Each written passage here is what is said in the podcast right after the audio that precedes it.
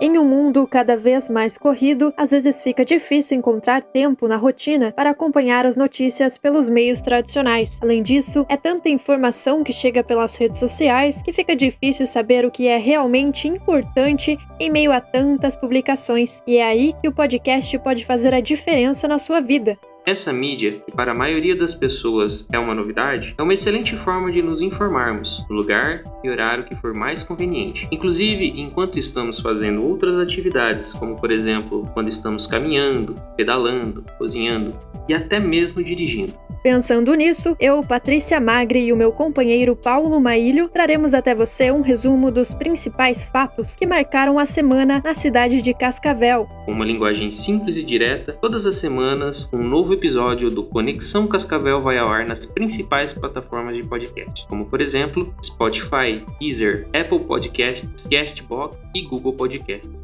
Para não perder nenhum episódio, siga o Conexão Cascavel na sua plataforma favorita. E se quiser nos mandar uma mensagem, envie um e-mail para podcastconexãocascavel@gmail.com.